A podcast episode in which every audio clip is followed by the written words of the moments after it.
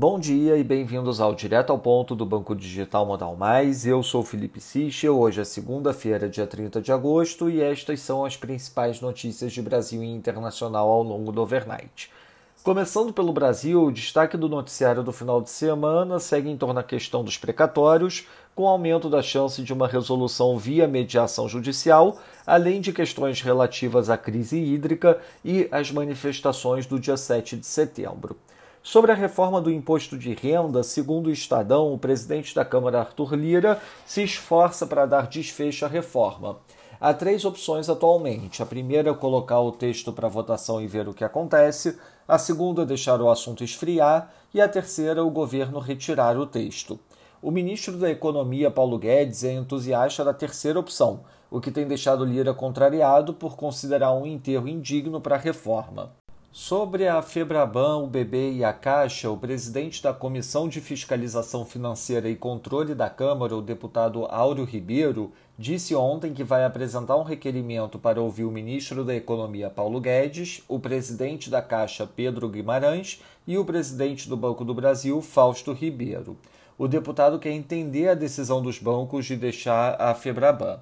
Sobre a crise hídrica, o valor relata que está praticamente fechado no governo o programa de incentivos para a economia voluntária de energia por consumidores do mercado regulado, como residências e pequeno comércio.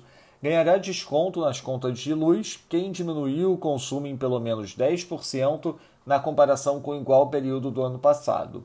O valor exato do desconto ainda passa por refinamento. Passando para o setor internacional, nos Estados Unidos, Ida é rebaixado de categoria furacão para tempestade tropical pelo NHC. O furacão chegou a paralisar mais de 95% da produção de petróleo do Golfo do México. Na China, segundo a Reuters, a Safe está fiscalizando bancos e empresas de forma atípica para conferir processos de gestão de risco e capacidade em lidar com volatilidade do yuan.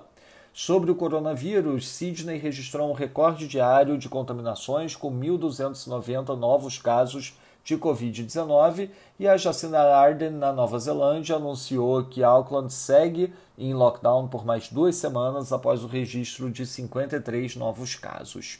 Lembrando a todos que as principais notícias do final de semana foram divulgadas ontem em nosso Before Market Opens Caso tenham interesse em receber, por favor, entre em contato com o representante da nossa mesa institucional.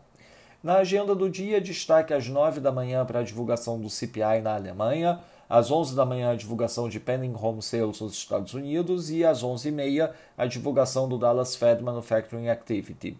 Às 2h30 da tarde teremos a divulgação do resultado primário do governo central aqui no Brasil e às 10 da noite a divulgação do PMI oficial na China.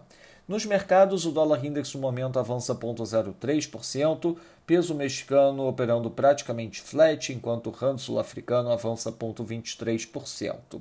No mercado de juros, o título americano de 10 anos opera flat a 1,3020, enquanto o Bund título alemão de 10 anos opera a menos 0,422.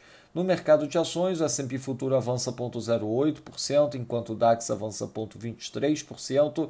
Já no mercado de commodities, o WTI caindo 0,70%, enquanto o Brent cai 0,25%. Essas foram as principais notícias do overnight. Um bom dia a todos. Até o nosso próximo podcast direto ao ponto do Banco Digital Modal Mais amanhã.